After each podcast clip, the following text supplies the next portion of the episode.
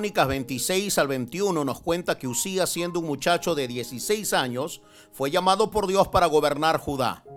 Su gestión como estadista alcanzó un gran éxito económico, político, militar y espiritual. Sin duda su exitosa gestión hoy sería portada del New York Times, el Washington Post o algún otro diario famoso del mundo. Judá experimentaba un clima de paz y seguridad social. Financieramente hablando, el Fondo Monetario Internacional diría que Judá sería algo así como Qatar, que posee la renta per cápita más alta del mundo, como Islandia en temas de seguridad y Estados Unidos en temas militares. Sin embargo, uno no puede explicar certeramente cómo un muchacho puede iniciar una gran reforma espiritual y social en su nación, y siendo ya de 68 años, donde se cree obtuvo la madurez, la sapiencia y la experiencia necesaria para seguir gobernando como en su juventud, termina provocando una crisis estructural debido a su altanería y falta de integridad. Usías ha violentado la santidad de Dios al usurpar un lugar que le correspondía solo a los sacerdotes. Naturalmente esta actitud provocó el castigo inmediato de Dios y el término de su reinado en la más absoluta soledad y ruina. Su posición le hizo creer que podía ir contra todo orden establecido, incluyendo el orden de Dios para el funcionamiento del oficio sacerdotal en el templo. Usías es la representación de quienes empiezan siendo instrumentos promotores de los cambios sociales de su nación, de cambios más domésticos como el de su familia, o de cambios espirituales en el liderazgo o la iglesia pero que debido a una seria falla del carácter terminan enalteciéndose y corrompiéndose, provocando que el mismo Dios que un día los bendijo los separe de su posición de autoridad y los hiera mortalmente. Usías también tipifica al hombre que habiendo recibido todo el favor de Dios, menosprecia su llamado y liderazgo para vivir según sus propios deseos sin tener en cuenta las consecuencias lamentables que provoca la decadencia moral y espiritual de un líder. Por eso es fundamental que alguien involucrado en algún tipo de liderazgo inicie de forma voluntaria procesos que desarrollen no solo talento, sino una madurez que le permita no solo llegar al lugar de sus pretensiones, sino mantenerse allá. El éxito en el liderazgo de Usías lo convirtió en un personaje tan prepotente que usurpó una función que solo era competencia de los sacerdotes.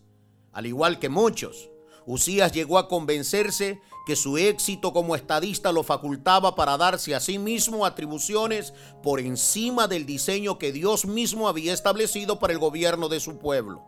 Su arrogancia no le permitió calibrar que este sería el inicio de su fracaso y el final de una brillante carrera política. Con cuánta razón Salomón escribió en Proverbios 16, 18. Al orgullo le sigue la destrucción, a la altanería el fracaso. Todos conocemos mucha gente apasionada por proyectos de transformación, pero la falta de madurez es un talón de Aquiles que podría quebrar todo y hacer que todo lo que construye el talento se desmorone hasta quedar nada. Este fue el problema de Usías y todavía sigue siendo el problema de no pocas personas alrededor nuestro que no están dispuestos a trabajar en el desarrollo de su mayor capital, ellos mismos. Por supuesto que no se pide divinidad de los líderes, pero sí cierto grado de madurez que los habilite para la tarea de servir y encaminar a otros en la vida cristiana. El secreto de terminar la carrera de liderazgo con éxito, según la recomendación de Pablo a la iglesia de Corinto, es disciplinar todos aquellos deseos insanos que pudieran hacer abortar los sueños del liderazgo con mayores expectativas. Y uno de esos deseos insanos, sin duda, es el orgullo que ha provocado la caída de grandes personajes. El poeta mexicano Amado Nervo decía, si eres orgulloso conviene que ames la soledad los orgullosos siempre se quedan solos. Esto fue exactamente lo que sucedió con Usías. Él sabía que sus habilidades estaban por encima de la gente promedio. Quizá esa fue una de las razones principales de su orgullo, pues nadie se enorgullece de algo que no tiene. Él tenía habilidades y conocimientos adelantados a su época sobre agricultura e ingeniería militar pero enorgulleció su corazón hasta el punto de irrespetar la autoridad sacerdotal, provocando que Dios lo llenara de lepra y fuera confinado a vivir fuera de la ciudad y lo que es peor aún, vivir lejos de la presencia de Dios, pues éste nunca más podría tener acceso al templo. Segunda de Crónicas 26-21. Aquí tenemos que preguntarnos, ¿cuáles son nuestros motivos de orgullo? Sin duda todos tenemos motivos para enorgullecernos, pero debemos recordar que no importa cuán alto lleguemos en los distintos escenarios de nuestra vida pública o privada, tenemos que vivir pensando en lo que San Pablo escribió en Romanos 12:3. Por la gracia que me ha sido dada, les digo a todos ustedes, nadie tenga un concepto de sí más alto que el que debe de tener, sino más bien piense de sí mismo con moderación, según la medida de fe que Dios le haya dado. Señores, el liderazgo requiere estructura y no cualquier estructura. Me refiero a una estructura basada en principios bíblicos que nos permitan construir un liderazgo saludable, capaz de gestionar y desarrollar al máximo lo que se ha recibido de Dios, pero también un liderazgo capaz de mantener aquellas convicciones que nos permitan no solo acceder a los lugares deseados, sino mantenernos en ellos. Un liderazgo sin principios se vuelve tirano, prepotente, autoritario, insensible y hace que pasemos de largo frente a las necesidades de los menos favorecidos. Se vuelven enemigos de Dios y su pueblo. De estos, lamentablemente tenemos varios modelos en nuestra querida Latinoamérica. Sin estructura, la casa se desploma. Usías en un solo acto echó a perder 52 años de reinado exitoso.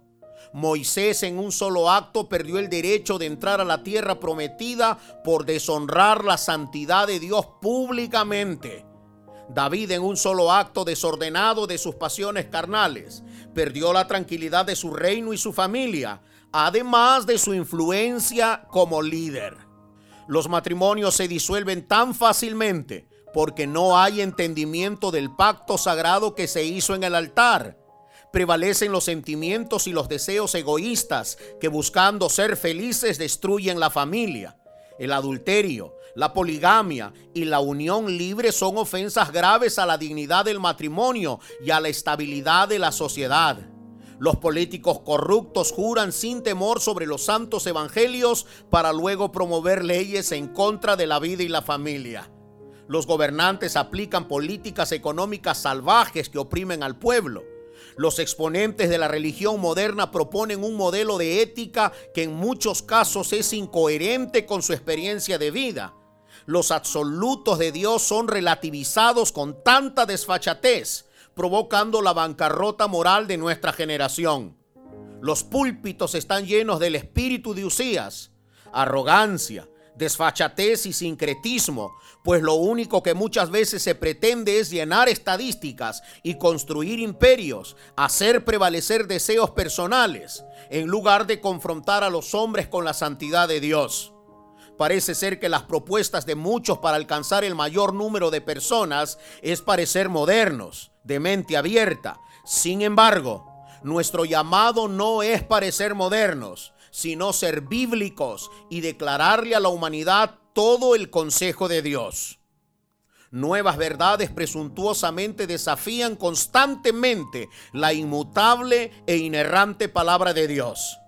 Y es en ese contexto de corrupción de los púlpitos donde Dios está llamando a una iglesia que al ser expuesta a su santidad pueda pronunciar lo que una vida santificada puede decir. Heme aquí, envíame a mí.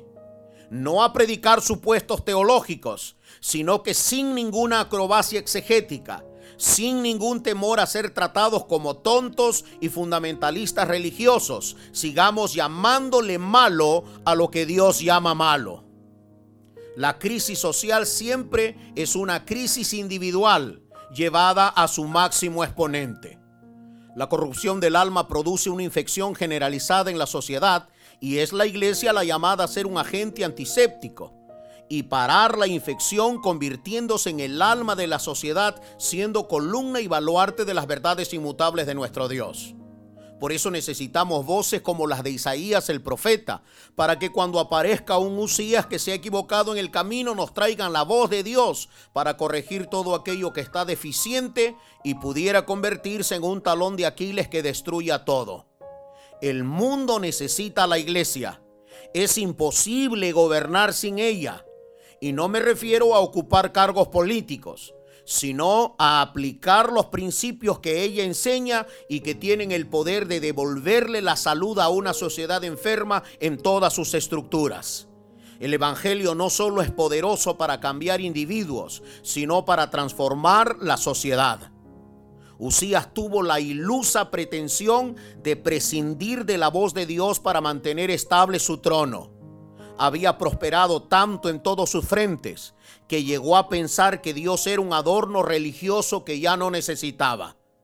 ¿Cuándo entenderemos que hoy, mañana y siempre necesitaremos del consejo de Dios para emprender todo tipo de proyectos que le traigan honor y gloria a nuestro Dios? Finalmente, el profeta mesiánico Isaías tiene una visión de la gloria de Dios que transformó radicalmente su vida y ministerio. ¿Sabe cuándo sucedió eso? Cuando Usías murió. Hoy estoy aquí como un hombre de Dios para decirte que dejes que todos los Usías modernos en tu vida mueran.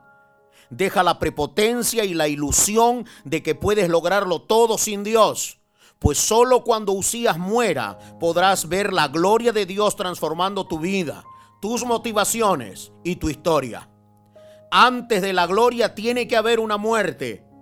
Antes de que la gloria de Dios venga sobre tu familia, tienes que dejar morir a Lucías de la falta de perdón que te ha alejado de aquellos que dices que amas.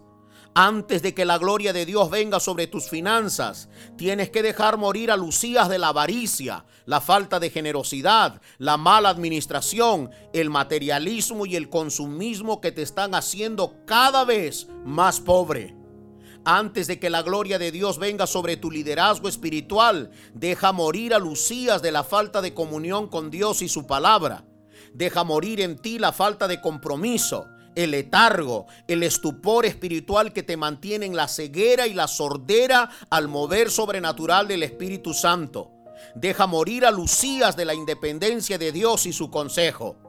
Antes de que la gloria de Dios venga sobre tus relaciones interpersonales, deja que los Usías de relaciones tóxicas mueran en tu vida y no corras el riesgo de ser intoxicado en tus pensamientos y afectar tu destino profético antes de que la gloria de Dios venga sobre todos tus asuntos. Deja morir a Lucías del orgullo, la vanidad, los celos y la frivolidad. Deja tu pecado para que la gloria de Dios te impregne de su santidad y te coloque en la carrera para lograr todo aquello para lo cual has nacido.